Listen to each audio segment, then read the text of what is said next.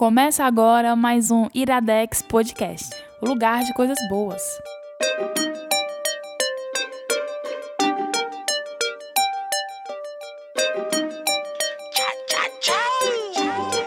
Oye, para los que tiran por dos pesos, para todos esos que querían al donce de los dos miles de regreso. Ya no hago tiraderas porque no las necesito. Pregúntale a la doña, pregúntale al morrito, pregúntale hasta el que no. Está no ar mais Iradex Podcast, tudo estourado. Caio Anderson, Caio meu Opa. querido Anderson. Tudo bem, seu PH Santos? Como está? Co- Olha aqui tá. Como é que tá? Olha Como que está? né? Como é que Eu tá sou, eu sou um fracasso em espanhol, cara. Infelizmente. Cueca. Cueca Eu tenho que aprender. Todo, todo, todo ano eu tô dizendo, eu tenho que aprender espanhol esse ano. Cara, é... Mas é um incentivo. Eu tô escutando música que eu nunca escutei, música em espanhol, então é um incentivo. pra- Inclusive, essa trilha começou, viu, Caio? Parabéns. Cara, viu? tá legal. Isso é Cale 13, é? É não. É Parece. Sican. Tá todo espanhol, C, essa? tracinho can. Essa trilha tá todo espanhol? Cara, o que tem. Vai ter trilha sonora dos dois filmes que a gente vai indicar, mas quando não for trilha sonora, além disso, tem uma música que não é mais. É só hip hop em espanhol. Esse Caio Anderson, viu, mano. Ele, ele tirou até coisa que eu botei. Gabriel, meu querido Anderson. Ana Marra. tá dando meu, meu, meu, meu segundo Gabriel nome. Anderson. É porque a gente não queria entregar, mas a gente oficializou Não, esses não, dias. Não tem nada, não. A gente passou ali, papinho, não. a gente passou ali no cartório. Tem e finalmente somos um. Tem muita gente, tem muita gente que chipa vocês dois, né? Ai, ai. Defina chipar. Chipar é, tipo, é... Relação... É... Casal. Fazer casal, por exemplo. É, Fazer casal. Querer casalzinho, pronto. Ah, cara, eu também. Só você. O pessoal me chipa com a Lívia. Gente, já realizou, já Pô, eu deu. queria que você namorasse com a Lívia. Agora, agora a gente também. É, ora, mas rapaz... Ai, vamos lá. Não é mais convidado. Não é. Não é mais convidado. Quarta participação. É, isso aí. Tu tá Lucas. catalogando, é? É porque, Tem um é porque caderninho. antes de começar eu pesquisei aqui a tag Lucas Aquino e eu vi que já ia tinha sido chutar- três. eu é porque eu lembro que da última vez eu disse, "Ah, essa é a última vez que você vai apresentar Lucas Aquino. Verdade. Opa, prazer estar aqui de O novo. Barry White. o Barry antes É era o Barry White do Avante É, o Barry White do Avantcast, exatamente. Isso aí. tudo, tudo bom, Lucas? Tudo ótimo. É, a gente tava falando aqui em off como eleição é, é complicado, né? Complicado é o assunto que a gente vai falar hoje, né? Verdade, viu, cara? Bem complicado. Hoje é tenso. Eu, eu, eu não sei o Por isso que a gente Vou trouxe muito a mente mais organizada do Brasil, que é o Lucas, né? Não sei se é do Brasil não, mas dos Iradex aqui, da galera que vem pra cá, sem sombra de dúvidas é. Vamos ver se a gente consegue deixar ele falar, né, hoje. Vamos fazer um pacto? Vamos, vamos deixar o Lucas Vamos falar deixar o hoje. Lucas falar. Tá. Vamos, vamos ficar interrompendo ele não, Vamos fechar faz. os microfones de todo Ele é mundo. tão educado, né, cara? É que educado, a é gente educado. interrompe e ele aceita, É tipo, e a gente mais educado pra caramba. É, educado, é educado. Enfim, é, Caio Anderson, redes sociais, por favor. Redes sociais, iradex.net barra né? contatos. Iradex, Redes sociais. como é ponto em espanhol? Ponto mesmo, Ponto. né? Ponto. Ponto. Ponto net. Mas falar ponta, eles. Cueca cola não, tem que É. ser cacioça. E o pedido que a gente tá reforçando a, desde o Iradex 95, que a gente quer reviver um pouquinho. Devia ter um nome, não era pra isso? Para as pessoas comentarem. Comenta lá. Comenta lá, tá. Comenta aqui, né? pô? Comenta aqui. Comenta aqui, sei. Mas é pra Tudo você junto, comentar comentar. no, Comenta no aqui. post das publicações, porque a gente quer dar uma melhorada no número de comentários e melhorar a comunicação que tá rolando lá. Principalmente para as pessoas que estão publicando no Iradex textos, os colaboradores, possam ter mais acessos a feedback. Porque às vezes as pessoas mandam só pra gente e às vezes Pelo a gente WhatsApp acaba tal, pelo né? WhatsApp ou mesmo por mensagem privada pra gente ou Uhum. no bando de ruma. E às vezes as pessoas que estão escrevendo os textos atualmente no Iradex acabam não tendo acesso, porque a gente acaba sendo displicente em passar pra ela. então facilita as coisas, torna um canal de um canal de comunicação único, comenta lá no post. Vamos por... Se você comentar em outros cantos, é válido pra gente do mesmo jeito, tá? Mas se você tiver à disposição pra abrir o post e deixar um comentáriozinho lá, nós agradecemos. Isso só quer dizer que o Caio tá com preguiça de catalogar as coisas. Ai, não pode falar que é o Caio, né? A, a entidade está com preguiça A de lamparina. catalogar as coisas A lamparina. no WhatsApp pra mandar para os, os autores do Iradex, né? Enfim. É, E tem outros podcasts na rede, né? Não é só o Iradex Sim, Podcast. Nós temos, atualmente, o Pilotando voltou, tá aí no Voltou. quarto episódio, quinto? episódio, eu acho já, né? Quinto. Quinto episódio, eu não sei o que é o quinto episódio, só o PH, eu só sei o que é até o Nem terceiro. a gente sabe também. Ah, não sabe ainda não? Eu sei que é depois de Lúcifer e o Homem de Castelo Alto. Exatamente. Aí tem um que eu não sei, tem outro que eu não sei agora. É, então, Não, é o quarto, tá tá? Não, é o quarto. É o quarto, não é o quinto, não. É o quarto episódio. Pilotando. É, não, é o quinto mesmo. Quarto, macho. É o quinto. Macho, terceiro quarto ou quinto, Ah, é, tanto tá faz. verdade. A gente não sabe. Mas tá, o Pilotando tá rolando aí, temporada firme e forte, segunda temporada.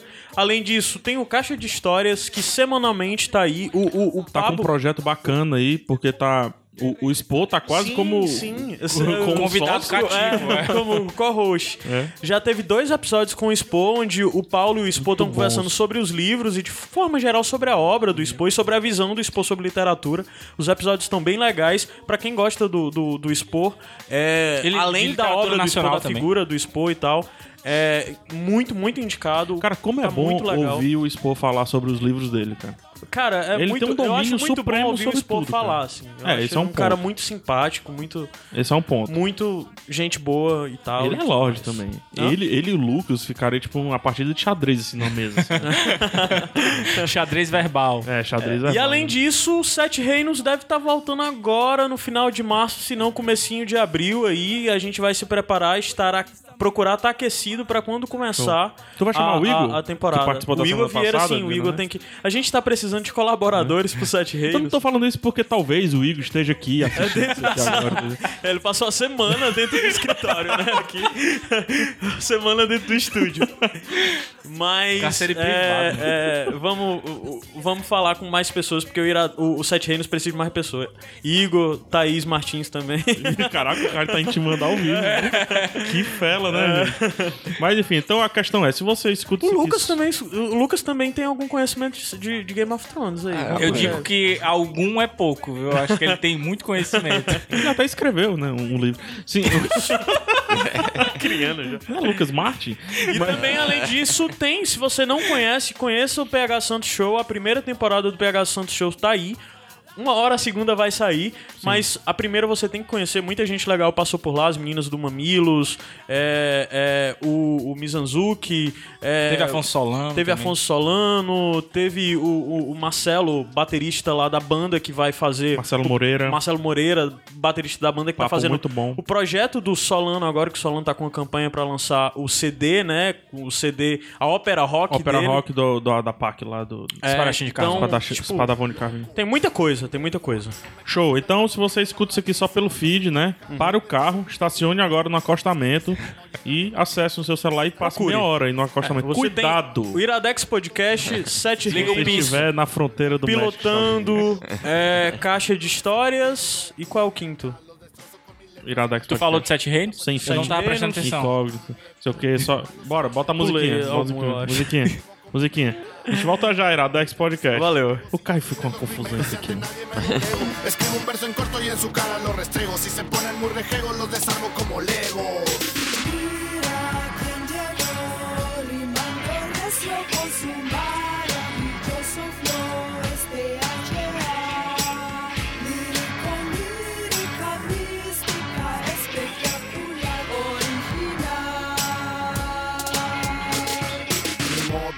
chingo a todos. No saben ni qué rollo y andan de saberlo todo. Textos para que guachen que rimo hasta por los codos. Se acomodo mis letras sobre el beat de varios modos. Yo no le batallo, tanto tengo callo. Siempre me desplayo, rap no me hallo. Sin ninguna mentira al chile que me parto un rayo. En todas mis canciones solo mi vida detallo. Maricas, para que se la copien. Necessária. Oh, de volta. De volta. E, e volta. De volta. É, para, para o Brasil? Para, para el mundo. Pera el mundo. É, necessariamente tem que ser. é, a gente tem que falar da playlist desse programa e você tem que ouvir lá em iradex.net barra playlists ou no Spotify ou não sei o que. E esse é um que eu vou salvar no, no celular e deixar offline, certeza. Legal. É, ele tem. Ele eu, a trilha durante as indicações não vão ser músicas, vai ser a trilha sonora dos, dois filmes, filmes. É a hora que eu vou trabalhar, quando eu É, estiver escutando. mas as trilhas dos dois filmes são bem legais até, e são bem diferentes. A, a do Sicário é meio assustadora até. Já falando, primeira, primeira indicação, indicação. Mas antes disso, iradex.net barra playlists, Show. tá tudo lá. Primeira mas primeira indicação, indicação é o filme Sicário, o filme que mais injustiçado do Oscar, que mais foi ignorado, infelizmente, de todos. Concorreu a uma só, né? É, o Três. que mais... Foi três? O que mais faltou pra mim no Eu diria Oscar não, porque pelo menos esse cara apareceu. Acho que o mais injustiçado foi o Beast of No Nation, mas outro assunto. Eu não vi até hoje, por É, isso que eu nossa, não... é, aí foi injusto. Mas enfim. Você tá Mas errado. Sicário deveria estar indicado a melhor filme, infelizmente não tá, mas o Iradex diz que ele foi um dos melhores filmes de 2015 e a gente vai falar sobre ele. Lucas, eu joguei no teu colo. Fala, Sicário. Respeito mesmo. Nos peitos, vai. É, é, Desliga os microfones agora. Eu vi, eu vi pelo, pelo Letterboxd, a rede social lá que você cata- cataloga os filmes que vê, que o Lucas tinha visto e tinha dado quatro estrelas. Aí eu, ah, então vou A gente chamar o tava, Lucas pra mó, falar a gente sobre tava ele. numa bad vibe assim. Terminou uma gravação, a gente ficou, pô, cara, a gente tem que falar dos dois, esse cara Cartelend e tal. Ó, só falar, Mas vai desculpa, ficar entre nós três e tal. O cara, O Lucas viu! Tá aqui no Letterboxd. Ele deu muita estrela. Só pra falar que eu também tinha dito, é, essa suge... quem falou comigo foi um ouvinte nosso, Guilherme Lourenço. Ele veio dizer, Caio, vocês deviam falar junto de Sicário e Cartel Land. Eu disse, cara, eu não sei se eu consigo, porque são dois filmes que tratam de algo muito delicado e exigem um conhecimento que eu acho que eu não tenho. Aí ele, não, mas seria muito legal. Pô, seria realmente muito legal. Eu mandei o print da nossa conversa pros meninos, os meninos disseram, foi muito legal. E depois que eu vi que o Sicário, que o Lucas tinha visto o Sicário, pronto, é a oportunidade. E também, o pessoal, não, não sei se o pessoal tá se tocando, mas a gente tá falando em todos os documentários que tem no Oscar. É. Então hoje A tá dando não ia continuidade. declarar, mas É. beleza. O primeiro é o Sicário e depois a gente vai falar de Cartaland, sim, Sicário e Lucas. Isso. Lucas É, pronto, esse cara eu, eu acho que é o quarto filme do Denis Villeneuve, né? Ele é um diretor canadense que ganhou proeminência quando ele fez Incêndios, né? Que, é um, que foi- um filme estrangeiro que foi muito elogiado, né? Pela imprensa norte-americana. Depois ele fez Prisoners, né? Que é aquele filme que Os Suspeitos, foi traduzido, né? Que é com o que é Hugh do Jake. Gyllenhaal. E tem outro com o Jake Gyllenhaal também. Jake Gyllenhaal, e que foi o Homem Duplicado, né? Que é a adaptação de um conto do Saramago, né? É. Que é, Enemy, foda. e que é- eu acho incrível também. Foda. E aí o Sicário é o novo filme dele que ele, ele teve a ideia vendo a cidade de Juarez, é uma cidade no México, na fronteira México e Estados Unidos, que era muito aterrorizada pelos cartéis de drogas mexicanos. E aí em 2010 teve um, vários... é, é, tipo, vários, teve um caos público, tipo, uma guerra civil na cidade, e ele resolveu, baseado nisso aí, fazer um filme sobre, né, sobre os cartéis de drogas é, no México. E esse filme, é, ele, ele conta a história pela perspectiva principalmente da Emily Blunt, né, que é a protagonista do filme, que é uma policial federal do FBI, do FBI né, dos Estados Unidos, que ela, é, ela faz parte de uma operação doméstica que, que pega uma galera é, relacionada ao cartel de drogas mexicano e aí, a partir do momento que ela participa dessa operação, ela é indicada para uma força-tarefa que trabalha na fronteira para poder é, é, pegar um dos chefões maiores dos cartéis ali, né? E aí o filme vai se desenrolando a partir disso aí. É, e e, é, não, sei, não sei como é que é a política aí com spoilers, até onde a gente pode falar aqui. De 0 a 5, 1,3. Pois é, é um filme que ele te questiona. É é um filme que eu, eu gostei bastante, então eu dei quatro estrelas, como o cara falou. Porque é um filme que ele puxa discussões muito atuais, assim. Tipo, é, hoje, hoje em dia a gente tem. Eu, eu, eu faço direito, né? Eu sou eu estudo direito. Então, uma coisa que é uma discussão cada vez mais atual, né? É, a, é o como, como combater o crime organizado, né? É uma discussão muito é, comum, muito, cada vez mais presente. Cara, o pior é que assim, eu me formei faz sete anos e isso ah, já era discutido na minha época. Então é uma parada que é atual, mas que é um negócio que acho até que entra no, no que o Caio falou. É um negócio que vai. É permanente, cara. Assim, é é uma parada que por mais que você tente. E o filme aborda isso também, né? Por mais que você tente combater, é um negócio que vai se adaptando. É, o filme tem toda, toda a ideia de que é uma guerra eterna, né? Teo- Teoricamente, assim, o filme é meio. Esse cara, ele meio que É gato e rato. Ele não. Ele tem uma perspectiva muito pessimista da situação, assim, no fim das contas. E eu acho que, tipo, é, pois é, é é uma questão complicada porque tem, tem o. O, o filme pergunta até onde a gente está disposto a ir para combater essas pessoas, né? Até onde o Estado, a gente como sociedade está disposto a, a Permitir a- que o Estado. permitir que o Estado é, ultrapasse todos os limites legais e morais e éticos para poder combater o narcotráfico, né? Combater o crime organizado. E, e aí. E o, e o filme vai discutir essa questão sem não sem firmar um pé necessariamente num ponto ou outro. Assim, tanto é que muita gente acha o filme conservador, outras pessoas acham o filme progressista. Porque o filme ele não dá uma moral sobre aquela questão. Ele só vai mostrando. Ele te joga Ele só, mostra né? como os agentes estatais estão cada vez mais é, rompendo com qualquer os limites da lei para poder combater o crime organizado. Eu acho que é esse é o maior mérito, na verdade, do filme. É essa forma como ele deixa em aberto essas questões de você avaliar se. é- é- essa, a moral do filme fica aberta, de certa forma. Pra, como a gente estava falando antes de começar, uma pessoa conservadora pode dizer que o filme falou pra pra alguém progressista, bem como pode se sentir representado e, e vice-versa, assim, né? Ele é. Isso é um trunfo. Assim, Sim, se eu, eu acho bem. que, que é provavelmente o maior trunfo de poder discutir um tema tão delicado dessa forma, assim, de forma tão, tão, tão livre, de certa É. forma, livre, né? É, E tem, uma, e tem uma parada de como a Emily Blunt, ela não é exatamente da, da- do combate ao narco- narcotráfico, porque na verdade ela é, ela é de uma unidade tática de resposta anti-sequestro, vamos dizer assim, situações Exatamente, com é. reféns, né? Aham. Que é aí- muito comum nesse meio de cartéis, narcotráfico. Isso, aí então ela acaba esbarrando nesse assunto de vez em quando. Ela tem conhecimento sobre os principais lá, mas ela não tem conhecimento profundo. Então, assim, como a gente acompanha, o PH gosta muito de falar isso, é, no, no ombro do personagem, como a gente acompanha pelo ombro da Emily Blunt, é, então é interessante também porque a gente recebe informações ao longo do filme que a gente não é acostumado a, a receber em jornal e tal. Enfim. A visão é do americano, Sim, a visão americana. no Sicário, né? Sim. Ele passa a operação, as ações e tudo. E uma visão meio que oficial americana, né? Assim, porque ela é um agente do Estado, teoricamente, né? Assim, tem, tem um personagem mexicano, ele também mostra. Ele mostra um pouco da, da perspectiva dele, que é o Silvio, né? Que é o cara que trabalha pro quartel. Ele tá o tempo inteiro. Pro quartel, que tá o tempo inteiro ali no filme, mas ele é um, é um coadjuvante total, assim. A visão principal que domina o filme é norte-americana. Como é, na real, a maior parte desse filme sobre narcotráfico, né? O que é um E problema. americano, americano ou americano latino?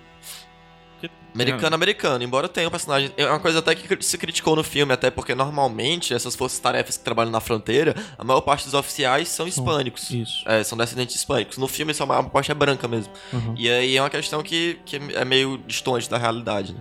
Se bem que agora tá misturando. Tá descendo. é, recentemente tá descendo muito mais o, o americano mesmo, assim, sem ser ali do deserto do Arizona, aquela Aham. galera toda, tá descendo gente mais, mais de cima. Até por conta da renovação da polícia que os Estados Unidos está passando por isso. Mas enfim, é outro, isso é outro tema. É, é, tá, outra pergunta que eu ia fazer. Quem é que tem mais no elenco? O que é que tem mais? E o, qual é o grande problema, além do que a gente já discutiu, né? O lance do narcotráfico, assim. E no lance do spoiler, um e- 1,2. É, uma coisa que é, um, pra mim, a grande questão do filme é sobre é, a ação de agentes estatais. Pra mim, a grande, o grande, grande questionamento do filme é esse, né? Porque, por exemplo, é, no direito tem um, tem um que se chama o princípio da legalidade. E o princípio da legalidade funciona de duas maneiras para agentes privados e para os estatais. O agente privado pode fazer tudo que a lei não proíbe. Você pode fazer tudo que não está... Que, que, tá, que a lei não está proibindo ali expressamente. Enquanto o agente estatal, ele tem que fazer tudo que está dentro da lei. É, é uma diferença, é claro, porque o, o agente escritório tem que fazer tudo que está subscrito dentro da lei. Tudo que ele pode fazer é o que está dentro da lei, na atuação dele. Enquanto o agente privado pode fazer tudo que a lei não proíbe.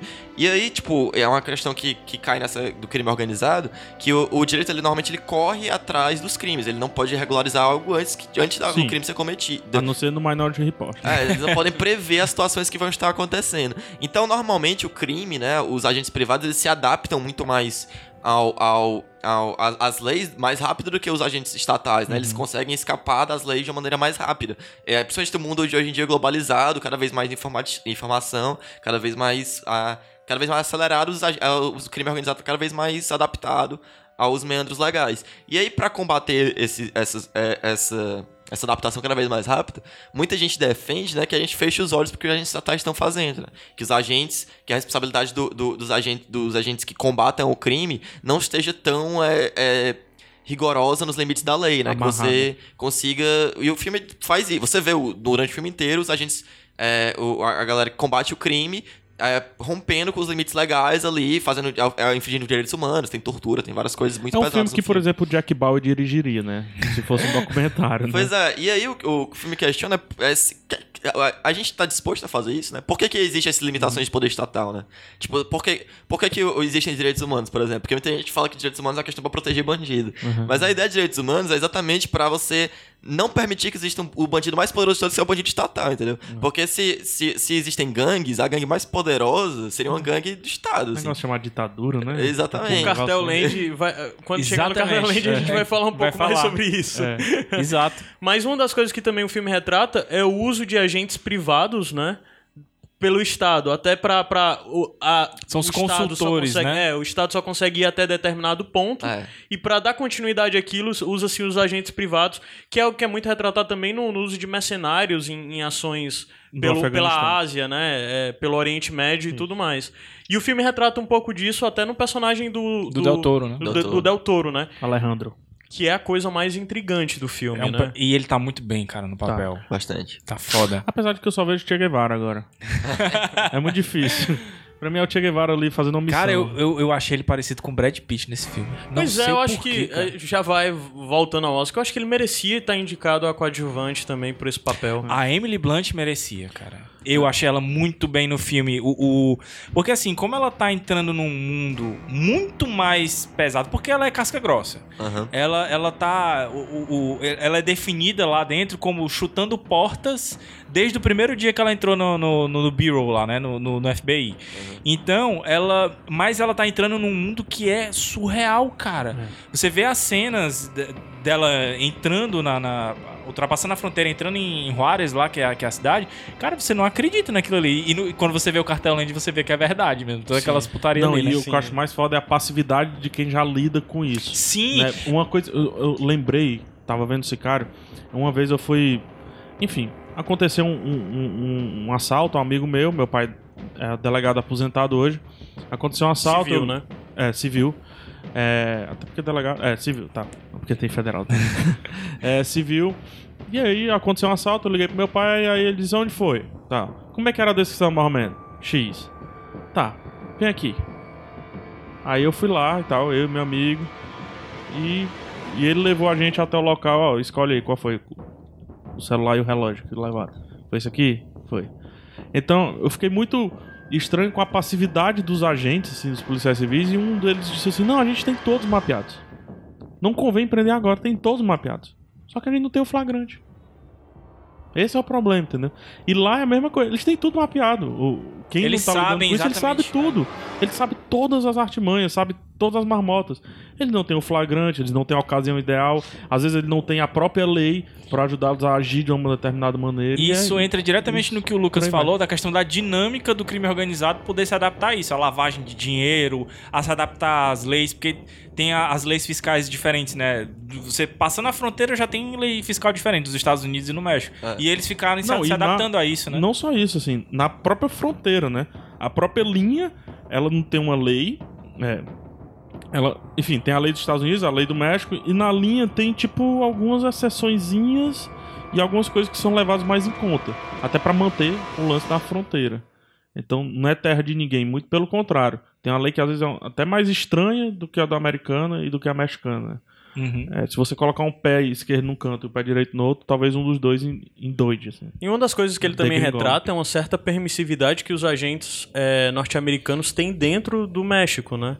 E de certa forma. a- Vigiada. É, um- é, é uma permissividade concedida, de É a certa relação forma, pela do- relação do. Do Narcos lá, do. É, É mais ou menos aqui do é uma. Os caras entram e fazem coisas que não fariam provavelmente em território americano, né? O- as abordagens e a forma como eles chegam até as pessoas, é, de não ter registro, de não ter. Provavelmente aquilo ali seria bem mais complicado de acontecer dentro de território americano. E eles fazem aquilo em território mexicano com uma certa é, autorização, né, do governo mexicano. com a- com é o problema de certa forma o governo mexicano é refém tanto do narcotráfico como da, da força americana, né, da força da força do estado americano Essa para trilha é foda. combater.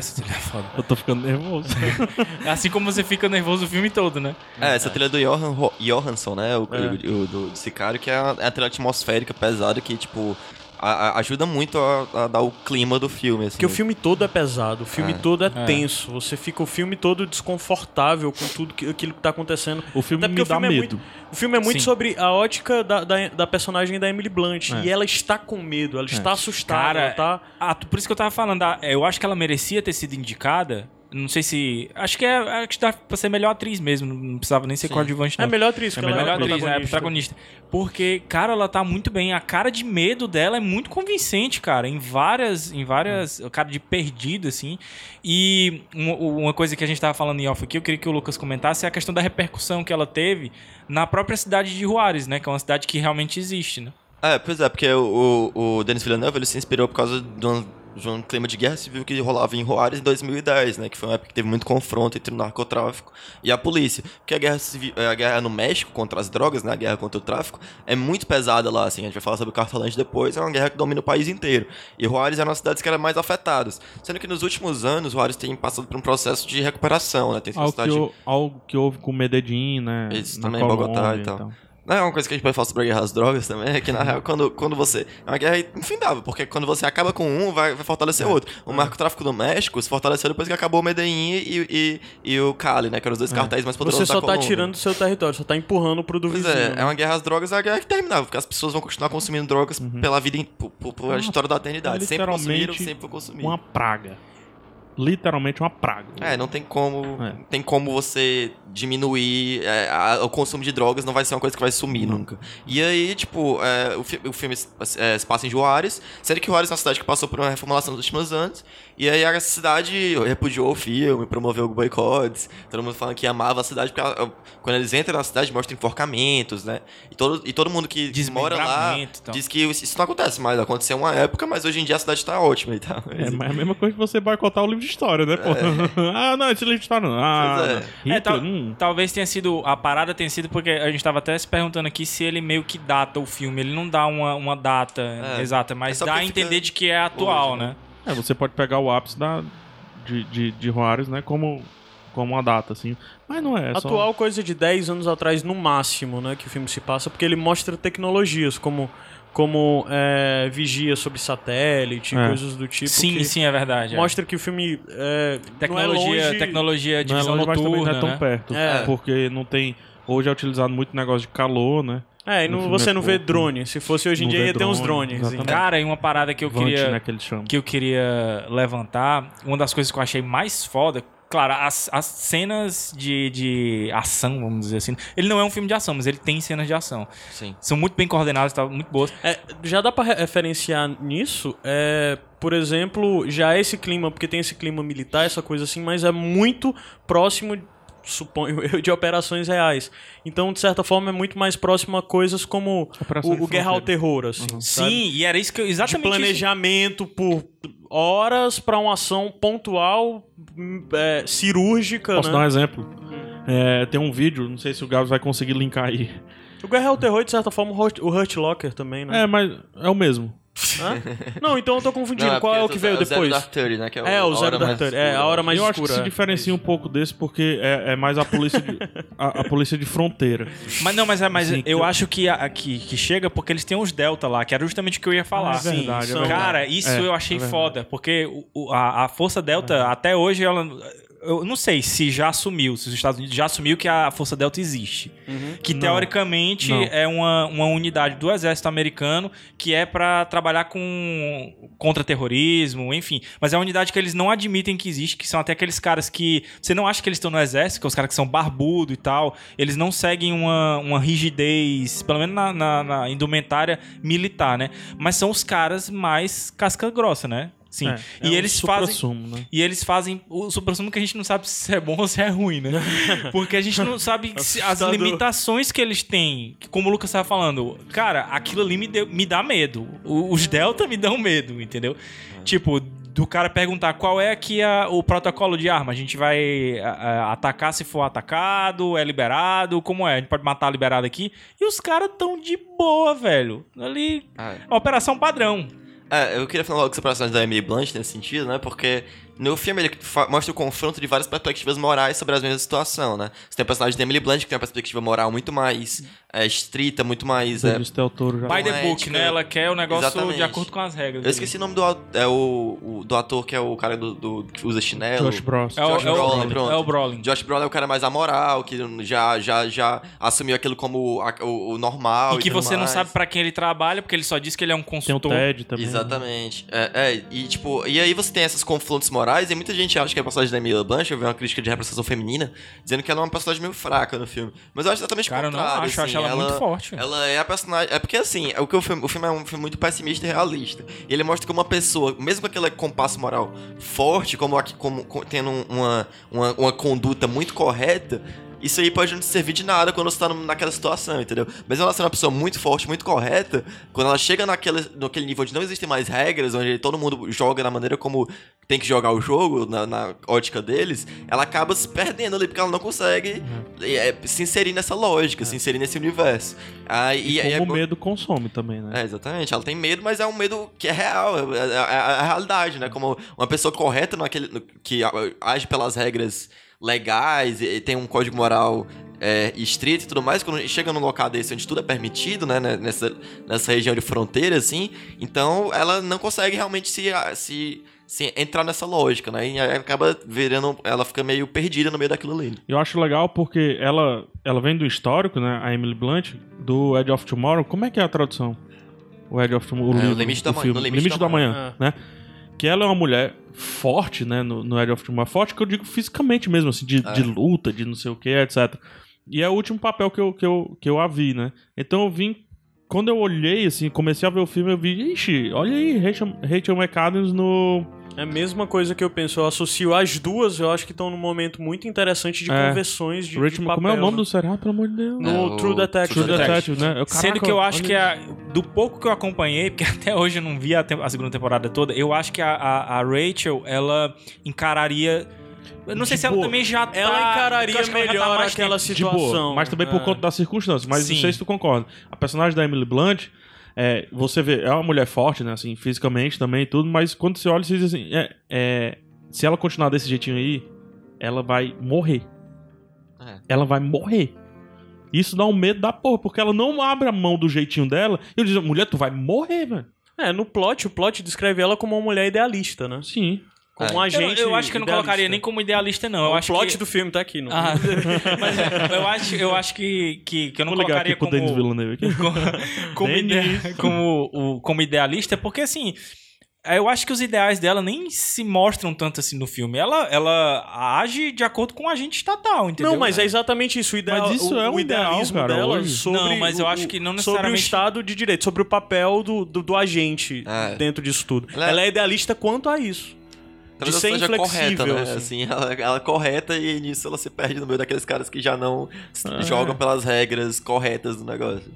E a- até você agir da maneira correta pode ser considerado idealismo, né? Nesse, nesse ah, estágio certo, de, de, entendi. de perder o tudo. Não, pode ser não. No mundo de hoje é. É, Você seguir by the book é um idealismo. É sim, interessante que o filme também, além de apresentar. Vai é, que você não bebe. Ele mostra e ele te faz pensar e julgar sobre os excessos, né, que, que são cometidos, mas ao mesmo tempo ele também apresenta a perspectiva de que se eles não agem dessa forma, a vida deles está em risco, né? é. É, logo no começo, da primeira ação que ela faz parte, a violência da coisa que acontece, é, até na, na, na cena da passagem, né, do...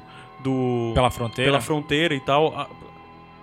frenético aquela cena. É, Cara, é aquela sequência, aquela cena, sequência melhor toda, cena. aquela sequência toda dela indo e, e voltando da fronteira. É claustrofóbico. Você fica, é. tipo. É porque geralmente você tá, tipo, preso no sofá, né? Tá segurado no sofá assim. No final do filme, eles conseguem fazer isso com 10 minutos de filme e é tudo muito rápido. Ó, você chega aqui, vai ter a gente, jogam ela dentro do carro, você se sente jogado dentro de um carro Tão também perdido quanto pra ela. acompanhar uma situação drástica daquela forma. É, tu- você tá perdido junto com ela, né? É, E- é um filme que já começa com a primeira cena, já é um negócio também. É, a tipo, primeira cena já. Eu acho que a primeira cena filme, faz né? esse desenho, né? Porque esse lance de você. No 10 minutos do filme já tá tenso, segurando, se segurando e tal no sofá. Ah, né? essa trilha é boa, é uma bandida. Olha isso.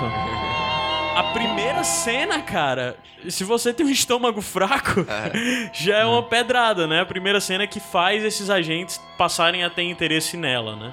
E por que o nome Sicário, finalmente, né? Será que vale Deixa a só, gente... Antes do nome aí. Não, acho que rola spoiler. É um spoiler, né? É, rola spoiler. Acho que não pode falar, não. Falar do roteirista, cara, a gente fala muito. A fotografia do filme é espetacular, Sim. né? Foi indicada, foi, ela foi indicada, não foi? Foi. é, do Roger Dickens, né? Que é o cara que Né? fez a fotografia de Onde os Fracos Não Tem Vez. Né? Isso, meu Deus, o que é aquilo ali? É, é quente, mas à noite, quando a, cena da noite, você sente o frio que tem que sentir naquela região. Mesmo que esteja tudo verde. É, porra, é, cor linda, cara, cor Algu- linda. Algumas pessoas definem o filme como imagens lindas de, co- de coisas horrorosas, né? Porque É um ponto. é muito bem filmado, É, é, é muito um- bonita a fotografia, mas as coisas que Pô, mostram são... tem uma, tem uma cena, acho que foi até que tu, tu postou, cara, esses dias, que é um anoitecer em que os personagens vão se confundindo com a, com a noite. Ah, foi mal. é tipo um anoitecer assim, os personagens vão se confundindo com a noite e você vê só o céu. Fica só o Sim. céu laranja. É, É bonito, foda. né? E aí, aí, aliado a isso, a montagem também espetacular. Não, não sei porque. Eu, eu achei um filme injustiçado pra caralho, mano. Muito injustiçado. muito do injustiçado. filme é muito E eu queria falar do roteiro, mano. O roteiro, não sei se vocês concordam. Pra mim, ele é um filme que começa no segundo ato. Aí ele tem um terceiro e um quarto. Porque ele não começa, não é filme de primeiro ato. Aqui dali, cara. a- Já começa na metade, velocidade, né? A- a- assim, depois é que vai se preocupar em apresentar mais a psique de cada um e tudo mais. Ele começa já, tá aí, essa é a história, vamos lá. É verdade. Né? Ele quebra muito o padrão de roteiro hollywoodiano mesmo. Total. assim. E a estreia. E a estreia do roteirista que era ator. Ele foi ator por 20 e tantos episódios em Sons of Anarchy. É, O ele era o, Sheridan, o- como é o nome? o- o policial doente que perseguia Isso. a, a, Taylor a- Sheridan, o nome dele. o affair lá do cara do. Eu me esqueci o nome, do protagonista do. Oh, não, não, ele era. Na verdade, ele era o policial que tinha contato. Ah, Eu esqueci. Ah, ele é- no Sons of, Sons of Anarchy, ele é o policial correto que quer derrubar a gangue, mas que tem contato com a gangue porque meio que cresceu junto com eles. Um negócio Isso. assim, se eu não me engano é E isso. ele- Só vi a primeira temporada. Ele estreia nesse filme, meu Deus, velho. Estreou. É. como ele estreia, entendeu? É. Obviamente, o Denis Villeneuve deve ter tá junto ali, colado com ele, mas pontual, roteiro pra mim, outro ponto alto que por quê? O que é que aconteceu? Galera, não, não, não, deram a fita? E O roteiro original, né? Um filme que valia a pena ser indicado pra roteiro original. eu Mas vale a pena pra muita coisa. É, absurdo. É, muita Enfim. gente pode dizer que não é filme de Oscar também, né? Porque, esse, por exemplo, o Oscar hoje, esse ano foi quase tudo só, por exemplo, filme baseado em fatos reais, né? É, Só o Oscar que não é Oscar de sicário, pô. É. ele, ele que tá errado, né? É como eu vi um- uma frase maravilhosa do- sobre o Oscar. Não é o, o Ennio Morricone que tem onde receber o Oscar. É o Oscar que tem onde dar um Oscar pra o Ennio Morricone. É verdade, né? Tipo, tem aquela frase que diz: se o Zico não ganhou a Copa do Mundo, azar da Copa do Mundo. Azar da né? Copa do Mundo. Esse cara não ganhou o É Oscar, isso azar do mesmo. Oscar, né? É, o Charlie Black, a, a- o Charlie Black não ganhou azar da NBA, pô, e por aí vai.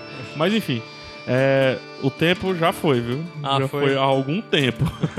É, vocês Mas- querem colocar mais alguma coisa? O Lucas É, eu quer só queria voltar um pouco pra essa questão de início, assim, é, é, o tipo. Que eu acho muito foda da discussão desse cara, o filme inteiro permeia isso sem mostrar um, firmar um pé em alguma coisa, mas ele é um filme que propõe uma reflexão sobre se a gente quebrar todos os limites do Estado, se a gente quebrar todos os limites da lei, que é que vai se tornar? Quem são os bandidos, quem são os caras bons, entendeu? Eu, sou- eu, tenho, eu leio muito quadrinho, né? Vim aqui falar de quadrinho algumas vezes. Acho que a tal. gente não vai perder essa discussão no próximo, no Carteland. É, é, tipo, é só porque, tipo, super-heróis é uma coisa que tem muito, muito, mu- Essa discussão é presente o tempo todo. Batman, Por que, que o Batman não mata o Coringa? Por que, que o Batman não mata o Civil, Coringa? né? Que a gente vai ver agora no Capitão América. Exatamente. Por que, que o super-homem não, não mata o Lex Luthor? Por que, que eles continuam é, sempre... Os, os super-heróis nunca quebram seus códigos de ética moral. Porque o super-herói ele não, po- ele não pode po- jogar, jogar pelas regras dos vilões, assim. Isso pode ser uma coisa idealista pra se pensar na sociedade de hoje em dia, mas é muito... Existe um motivo de você pensar nisso, principalmente quando você pensa do Estado. Porque o Estado é, o- é o- é a coisa mais poderosa que existe. é, do mundo, assim. O Estado ele tem um poder que nenhum agente privado vai ter. Então, se o Estado começar a jogar pelas regras das gangues, vai ser a gangue mais poderosa de todas, entendeu? Então é por isso que existem essas regras que agentes estatais devem obedecer, teoricamente. Se você acha que pode relativizar ou não, aí é uma discussão que o filme propõe. Mas existe esse risco, e eu acho que o filme trata disso de uma maneira muito bacana. Por isso que a corrupção é um problema tão sério, né? É. É, a bala mata os dois lados, né? É a mesma bala. É, a mesma arma, enfim. Show. Vocês querem complementar alguma coisa? Não, Ou acho quer que deixar Acho que, a redondinho, acho que a gente vai falar bem mais ainda. A gente vai no- fazer uma parte 2 Sicário agora, É, né? No Carteland, né? Então vamos lá? Vamos lá, eu encontrei finalmente uma razão pra eu tocar Asilos Madalena do Mas Volta aqui no Iradex. Então, por favor, Iradex Podcast.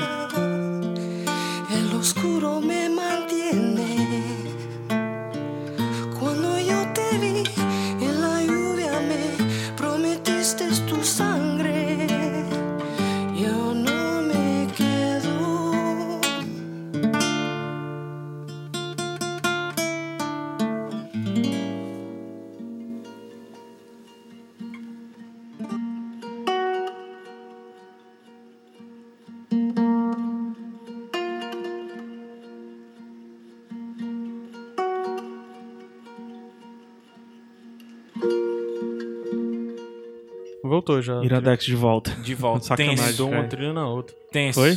Foi. Sacanagem, já, mas tá aí, tá Ó, a aí. trilha já é a trilha do Cartel Land, que também é bem. É bem interessante. É, tô com medo desse Iradex aí. Eu acho é tenso. Eu não vou. Esse, tu, tu pode editar, cara? eu não vou mexer nele, não.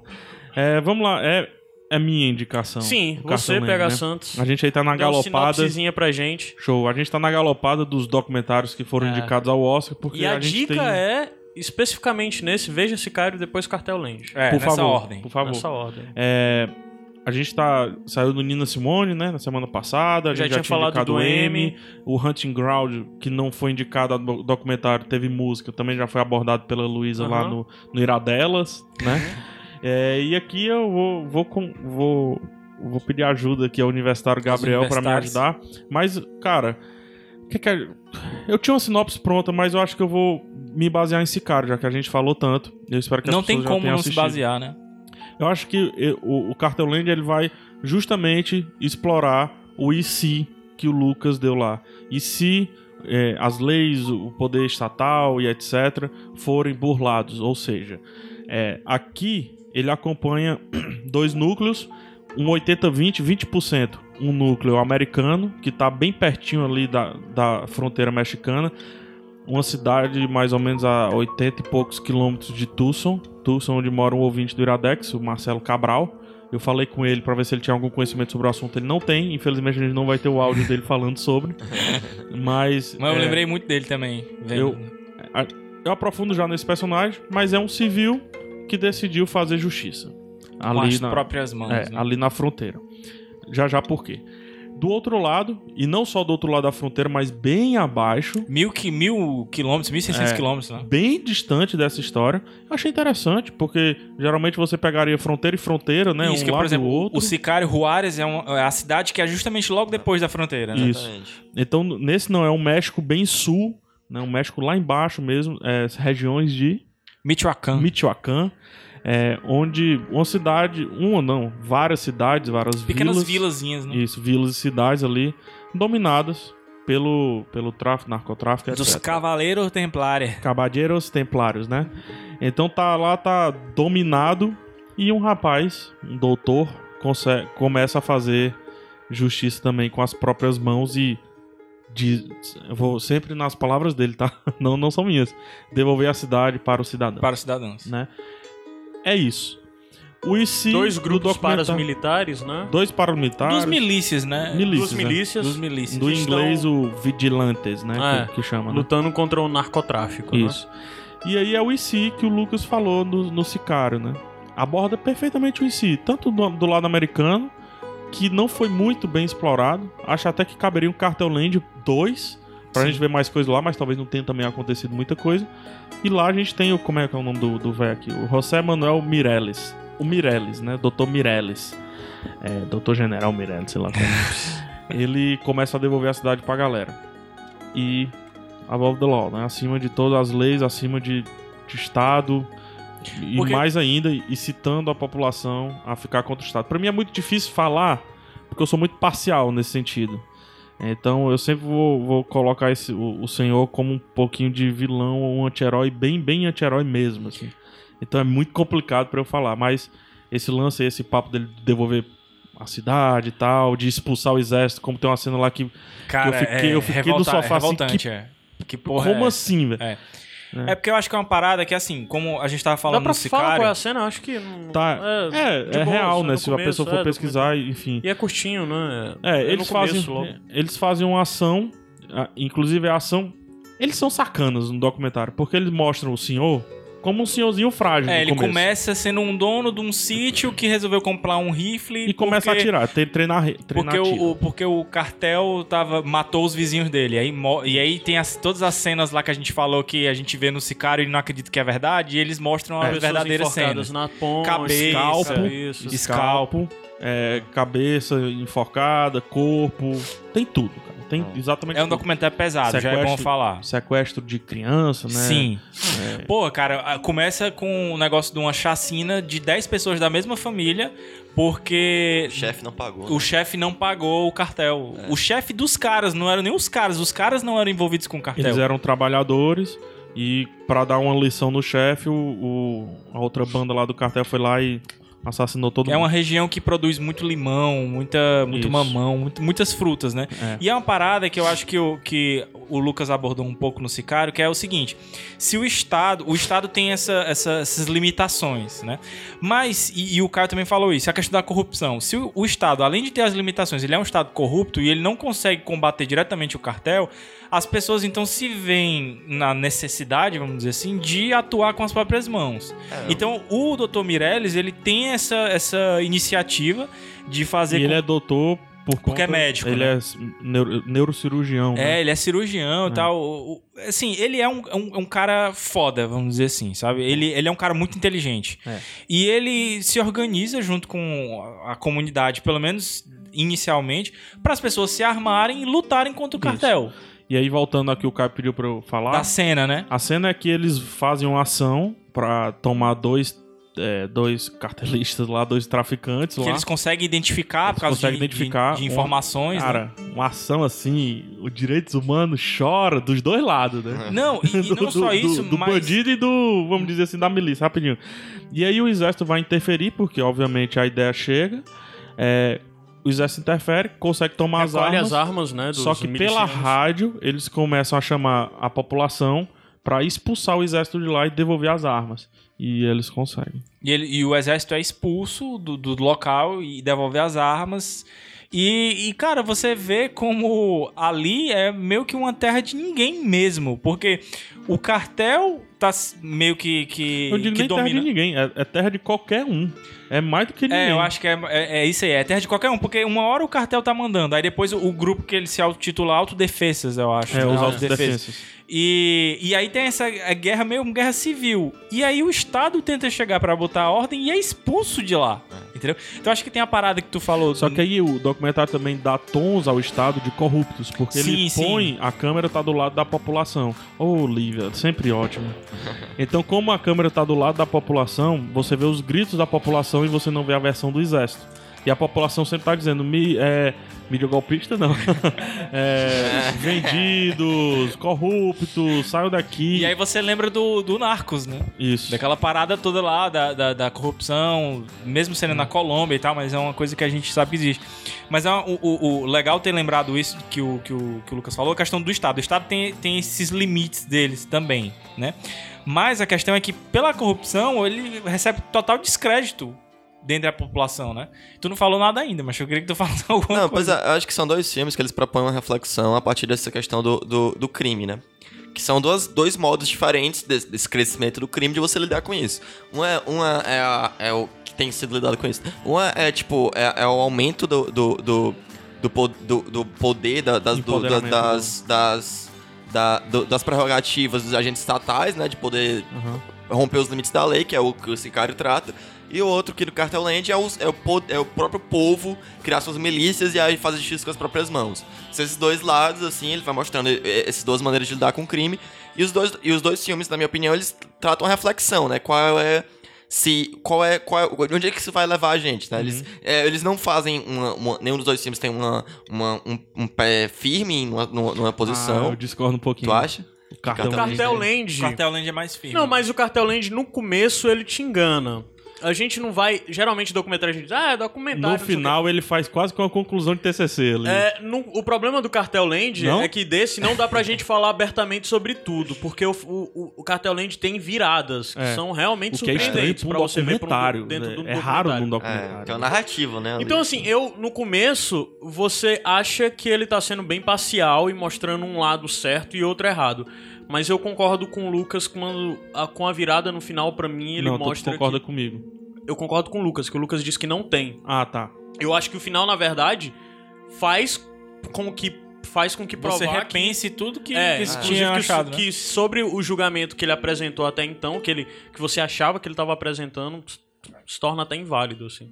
É, é, é uma questão. Tem dois momentos, né? Tem um contraponto ali. No primeiro momento ele Boa. mostra uma coisa, depois tem um Boa. contraponto. Aí você. Mas eu acho que não é. Não tem nenhum dos dois diz exatamente qual é o- a opinião que você tem que ter. Acho que né? o problema era eu, porque eu já tenho a opinião.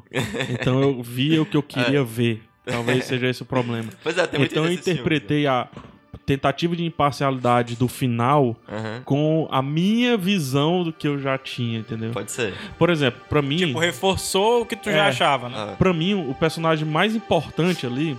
É, muita gente vai achar o cara que tá na fronteira dos Estados Unidos. O documentário também. é, ele gera um pouquinho de parcialidade programada quando fala sobre o passado do cara, que era usuário de metafetamina. Não só isso, Sofria mas abuso também do pai. sofrer abuso do pai e mais ainda preconceituoso era preconceituoso diz ele que encontrou um propósito e perdeu o preconceito para com os imigrantes mas ainda assim a partir daqui dali todo o discurso dele eu vejo um, um cara Um que, ódio, que cara, odeia é. os imigrantes Não, ele começou porque ele achava que ele não conseguia arrumar emprego por causa dos imigrantes. causa dos né? imigrantes, Então- E é interessante isso porque é, ele fica sem emprego justamente na, na, na crise de 2008 e tal. Isso. E aí ele disse que vai procurar os empregos mesmo em construção e tá todo tomado por imigrantes ilegais. na né? crise do grande aposta É, e a milícia dele se formou. A, a... Ei, é foda, não deixa eu né? só continuar só para não perder o pensamento ah, tá. muita gente vai achar esse personagem é, principal é um dos principais outros vão achar o Mireles e eu acho o Papai Smurf Papai Smurf. Papai Verdade. Smurf é um, um braço direito lá do, do, Nome sensacional. da- do José Mireles, né? Parece mesmo. Parece muito. Não só do jeito também, né? Não É. só na aparência. E eu acho esse o cara mais importante, que mais me chamou a atenção, os holofotes num documentário, porque ele corrobora perfeitamente com a minha opinião. Poder é uma merda. E quanto mais você abre o poder, quanto mais você dá poder, pode ser a pessoa mais foda, pode ser o Romário. Quando você abre o poder, cara, se passar muito tempo naquela situação, ele vai te vencer. A, a minha visão é, é essa. Eu sei que é uma visão é, de, quem não conhece muito o meio. Não é de quem uma tá de visão, dentro, não é uma assim. visão um pouco parecida com a do Sicário, não? De que o, o, o cara é vencido pelo cansaço, vamos dizer assim. Ah, não sei, cara. Porque é meio que uma coisa que o Sicário te passa, né? Porque eu não sei se é só o Que os cansaço. ideais, sabe? num determinado momento, vão pro saco. É porque às vezes você olha pra pessoa, você vê o discurso dela, mas você. O que. Você não tem esse superpoder de saber, você não sabe exatamente o porquê do discurso, entendeu? Qual é o do. Qual é ah, do, com a qual é o verdadeira discurso- motivação, né? Qual é o discurso do Mireles? é, ele quer dinheiro? Porque pode ser. A gente vê a casinha dele, não é qualquer casinha, não. E com a medicina não foi. com a medicina não foi. Aí depois que mostra isso, você diz: esse discurso bonito aí de tomar camisa branca é o quê?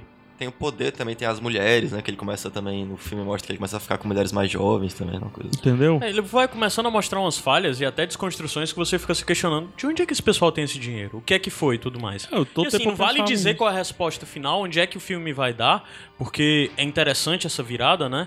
Mas é, o documentário, por, por um momento, pra mim, eu passei por isso. de, Cara, esse documentário é muito sério, ele tá transformando esses caras que Em heróis, isso né? em heróis e tal.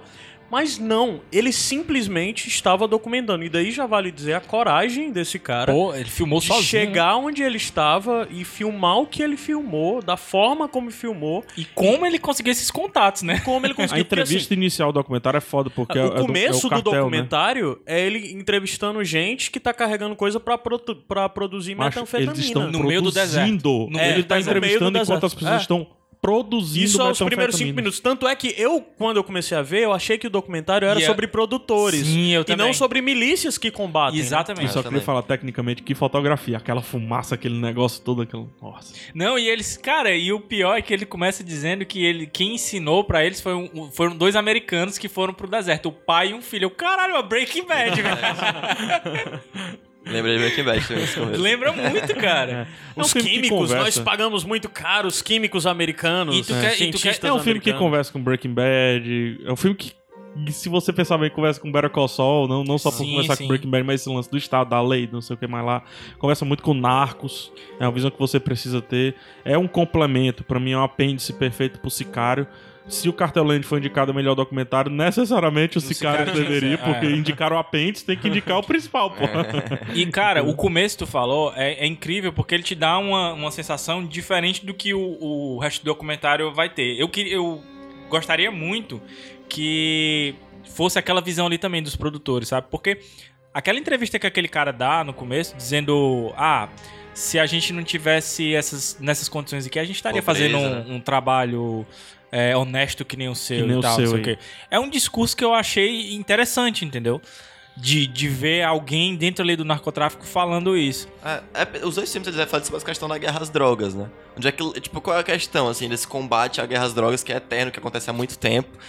Por, por- porque, tipo, é, os, os dois filmes eles levantam essa questão de que, é, é, no final das contas, quem é que tá sendo atacado, quem é que tá morrendo nessa guerra às drogas, assim? Que é a galera que tá sendo os combatentes, qual, é- qual é o interesse Quem de- são as vítimas? de né? continuar, né? Pois é, os dois. O, o, o, o primeiro já mostra. Tem um. No, no, no Sicário tem um filme que é um, tem um personagem que mostra no tempo inteiro que é um pai de família mexicano que trabalha pro, quarte, pro cartel só porque.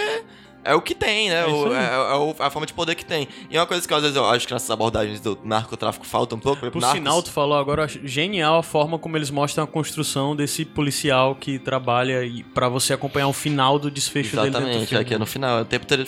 Pois é, o, o- é, uma coisa que eu acho que falha às vezes nessas abordagens do narcotráfico é que esses traficantes, às vezes, esse, é, são, é um estado paralelo, praticamente, assim. É, eles têm uma força, por exemplo, o Narcos é um filme que eu acho que é, é uma série que eu acho que falei mostrar o, o Pablo Escobar como ele foi. Por que ele foi pro figura tão importante da Colômbia? Porque ele construiu escola, igreja, campo de futebol, patrocinou o time de futebol que foi pra Libertadores. Ele era um cara que ele era. Ele era um. Ele tinha um estado paralelo a ele, era adorado pelo povo. Você vai na Colômbia até hoje em dia, muita gente adora o Pablo Escobar ainda, sabe? Tem uma coisa. Ele é uma figura mitológica pra população, é um herói do É povo. o assim. tal do poder. É, e, pois é, exatamente. Aí tem esse- quando existe o vácuo de poder do Estado, exi- quando o Estado não isso, é consegue de proporcionar, não consegue proporcionar educação, não consegue é, condições dignas pra pra população, você vê essa galera surgindo a partir daí. Porque aqui, a gente realmente crime organizado. Todas as narrativas de crime organizado são populações normalmente que são que são é, é, marginalizadas. Quem, quem, são, quem são o primeiro crime organizado? Eram os italianos, né? Os imigrantes italianos pobres que e se começaram a fazer o crime organizado. Depois foram os Irlandeses. irlandeses.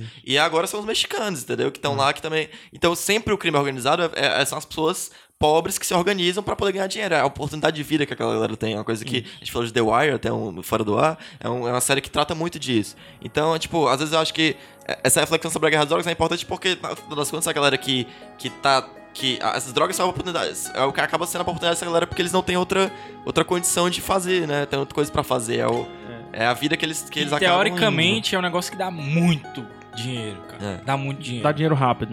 Isso. Não vou só muito dinheiro, mas dá dinheiro rápido, né? Exato. Breaking Bad mostra isso. É, então uma coisa assim, infelizmente eu não vou poder falar o que, mas eu acho genial de como o documentário mostrou e como ele termina com isso, que é como o Estado vai resolver esse problema ao final. Hum. Você olha. É porque o Estado vai procurar a retomada Uma parada, poder, né? uma parada vamos- meio... Mas não vamos dizer o como, por favor. Porque pra mim uma da- uma das grandes viradas da história é essa. E não só, depois, quando você pensa, ah, então são flores. Aí quando você mostra eles falando sobre o que foi, cara, eles estão zombando do Estado.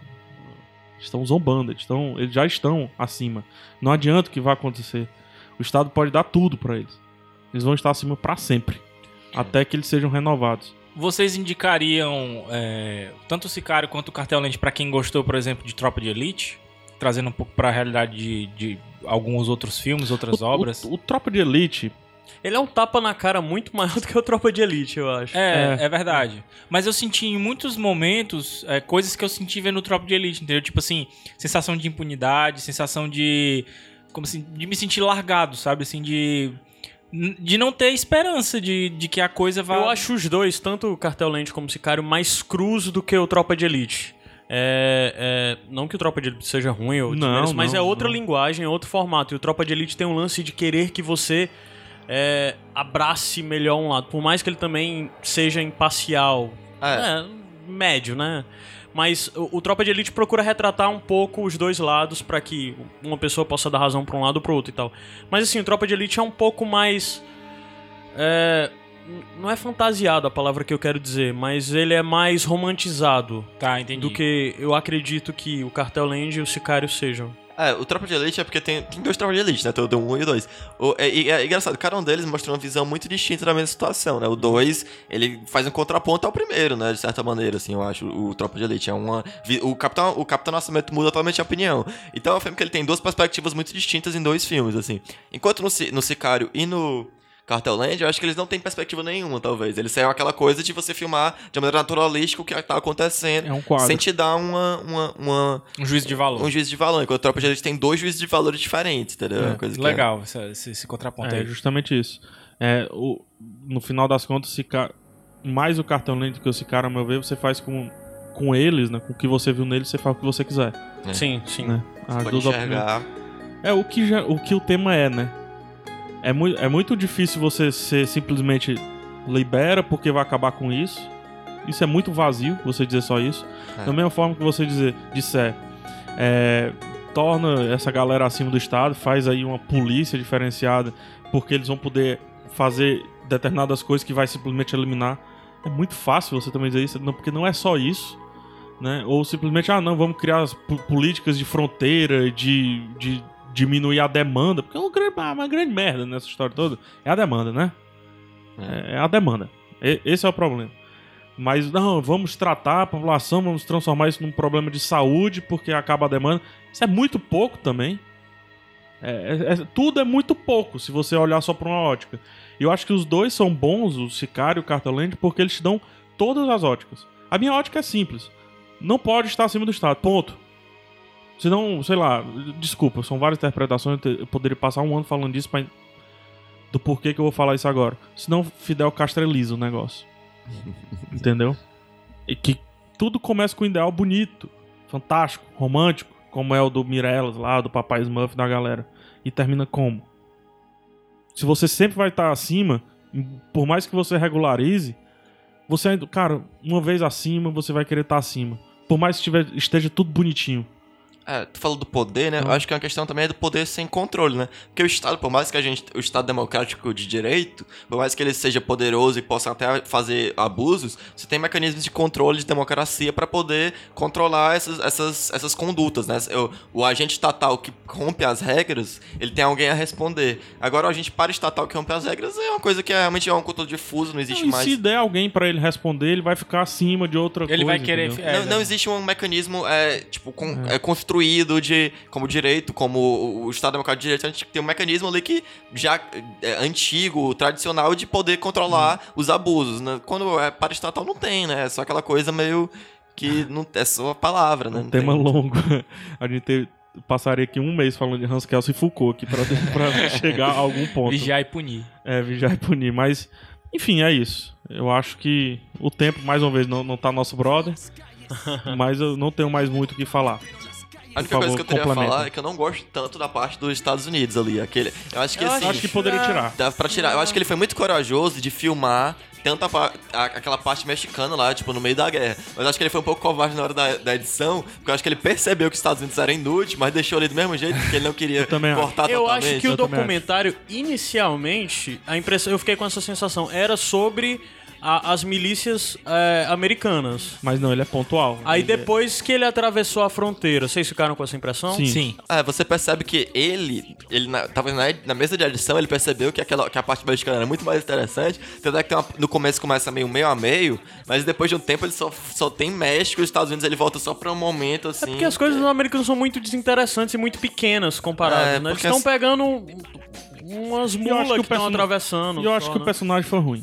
É, é uma simetria que não existe, assim, porque você cria esse paralelo entre essas duas milícias, mas são duas milícias completamente distintas. Uma, uma situação de barbárie ali completa, de vácuo de Estado, poder dos traficantes e a galera se arma, e outra, é e, e outra que você achando errado ou não, existe um contexto social completamente diferente de um cara que é maluco que quer proteger a sua fronteira de maneira que, tipo, meio do nada, assim, que não tem tanto motivo. Superman sem poder. É, só, só uma coisinha aqui sobre o diretor, rapidinho eu tô falando. Diretor e- barra filmador, barra... barra tudo, né? É, barra É, tudo. produtor. Ele fez o que eu acho que eu faria ali naquele negócio. Matthew Heinemann. Ele fez um documentário, eu vim pesquisar depois e descobri que ele tinha feito esse documentário fantástico. Chama-se Our Time. Ele não toca nesses pontos, mas ele é um, um tipo de retrato sobre a juventude, sobre a juventude americana. Dá pra entender por que, que ele toca, por que, que ele tem esse personagem americano quando você assiste o Our Time. Tem no YouTube, então é a dica que fica. E adiantando o bonus track, porque eu mudei o meu bonus track agora, ele também faz Escape Fire, que pra mim dá um panorama melhor do que a saúde pública nos Estados Unidos do que o Cico. Porque o Cico eu acho que ele já começa querendo mostrar um ponto. E o Escape Fire ele constrói o É, é mais propaganda, né? Eu sei que é É, desse. eu acho. Mas enfim, é, vamos lá, né? Vamos subir. Show, sobe o som, Iradex Podcast. Chave o chão. Volta de. sobe o som. En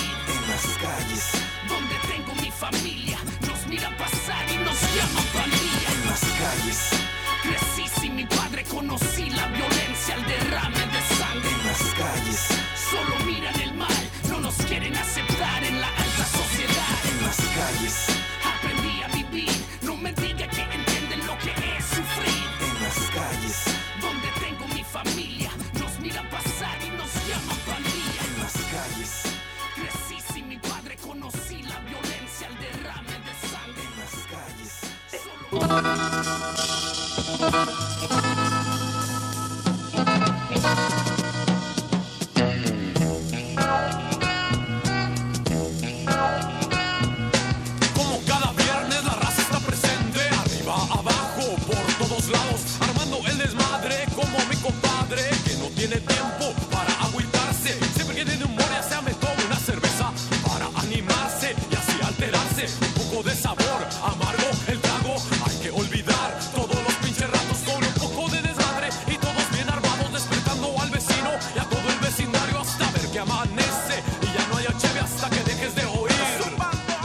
Iradex de volta. De volta, De sem vuelta, fone. De volta. De volta. De volta. Sem el fone. Tem- El fone. Bônus track? Bônus Trarak. Deixa aí o meu logo, tá? Buenos Eu tô- track. Tô empolgado pra eu falar logo, já que eu mudei. Eu já falei esse bônus track, mas eu vou falar de novo. Tem que ler As Veias Abertas da América Latina. Porra. Todo mundo tem que ler. Eduardo Galeano, pra você começar a entender por que que, por mais que o tempo passe, passe, passe, pra um determinadas partes do mundo que não fala espanhol ou português, nós seremos marginais, sempre. Então tem que ler, às vezes, Aberta América Latina, um passeio sobre o anti-imperialismo, anticapitalismo. É, não vai, não explica o narcotráfico, obviamente, não explica, mas você começa a fazer algumas relaçõezinhas. Ah, por isso que esse cara não tem opção. Hum, por isso que a cidade mais ao sul sofre isso. E por aí vai.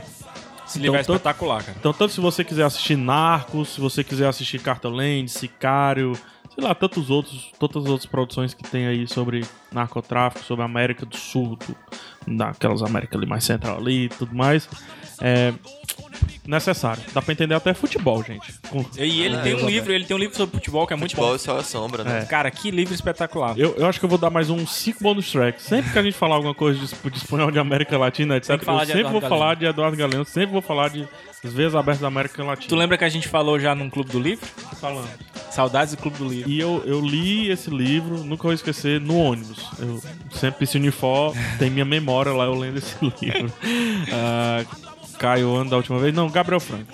Cara, aproveitando que, que- que o, o Lucas falou de super-herói, a gente falou de governo e tal, eu vou indicar um HQ que fala sobre as duas coisas exatamente. Ela chama Ex Machina, tá? Não tem nada a ver com, com o filme. Filme. Nem né? com o jogo. e nem com o jogo. É, mas é, do Brian K. Vaughan, a gente já até falou dele aqui, que a gente indicou o Saga, eu e o, e o, e o PJ. E esse cara eu acho foda. E essa HQ fala sobre o primeiro super-herói de verdade do mundo. Que ele, o, poder, o superpoder dele é conversar com máquinas.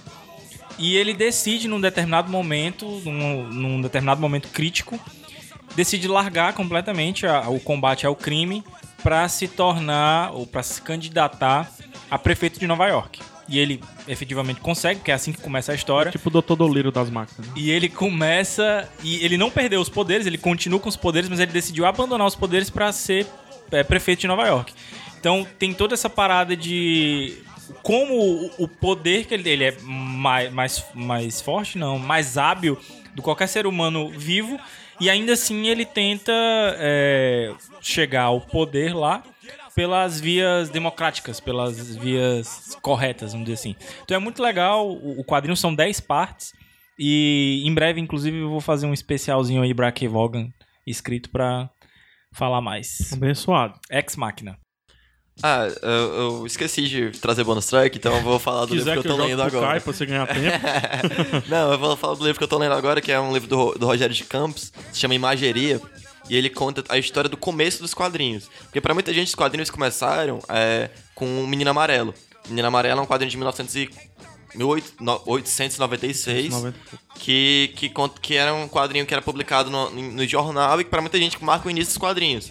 Sério que o Rogério de Campos faz nesse livro, né? Que, é um, que ele é pioneiro, assim, no, no mundo. Porque é um livro que ele, ele mostra os 800 anos de quadrinhos que existe antes do Menino Amarelo. Então ele vai re- é, retornar desde o, das histórias que eram, que eram contadas é, da Igreja Católica, que, contava coisas em vitrais, assim, de... de Mosaico. né? mosaicos e tudo mais. Outra pintura rupestre, até, até Roga, depois mostra Gustavo Doré, vai passando toda a história dos quadrinhos até chegar no Menino Amarelo e ir um pouco além também. Então ele mostra é, a, a origem dos quadrinhos, os primeiros, primeiros formatos, os primeiros é, tipo, tipos de narrativa que se aproximava dos quadrinhos, porque o quadrinho é uma coisa complicada, porque é diferente do cinema, que tem um marco tecnológico, né? A versão da câmera, a versão do cinema, a fotografia também, a versão da. Quadrinho não. Quadrinho não tem. Quadrinho é uma forma narrativa de você botar imagens ao lado O contando a Egito é história. um puta entendeu? quadrinista. Então, pois é, você pode voltar para as pinturas rupestres como forma de quadrinhos, se você quiser. Então é, é difícil dizer o marco teórico, o marco inicial dos quadrinhos. E esse livro faz um resgate histórico das várias manifestações que levaram ao quadrinho estourar no século XX, que foi onde virou realmente uma linguagem Legal. é,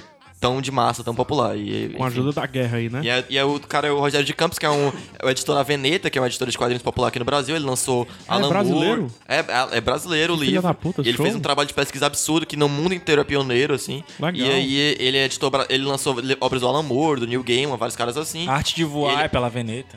Exatamente, ele é um pesquisador de quadrinhos foda e resolveu fazer esse trabalho de catalogar, né, as primeiras formas do quadrinho e vale muito a pena. Foi esse cara que trouxe o Arte Voar pra mim, Foi, Foi. exatamente que é ele. por intermédio do Gabriel. Ele trouxe a voz do fogo também, que tá bem ali. Então, ó. muito obrigado, tá? Como é o nome dele? É o Rogério de Campos. Muito obrigado, Rogério de Campos. e a gente descobre hoje que o Moisés era quadrinista, né? do Egito. Vai, Caio. Cara, é, eu quero indicar algo que na verdade vai vir pro Iradex, mas é porque eu acho que o assunto girou muito em torno disso. São os dois filmes do, do Joshua Oppenheimer e um deles é o segundo que foi indicado ao Oscar agora, o, o Peso do Silêncio. É, o primeiro é, é- é o Act of Killing, né? O Como é ato que é de o matar. inglês? Porque eu acho que no... no- O nome dele é origi... O Look nome é The? Look, Look of, of Silence. Silence.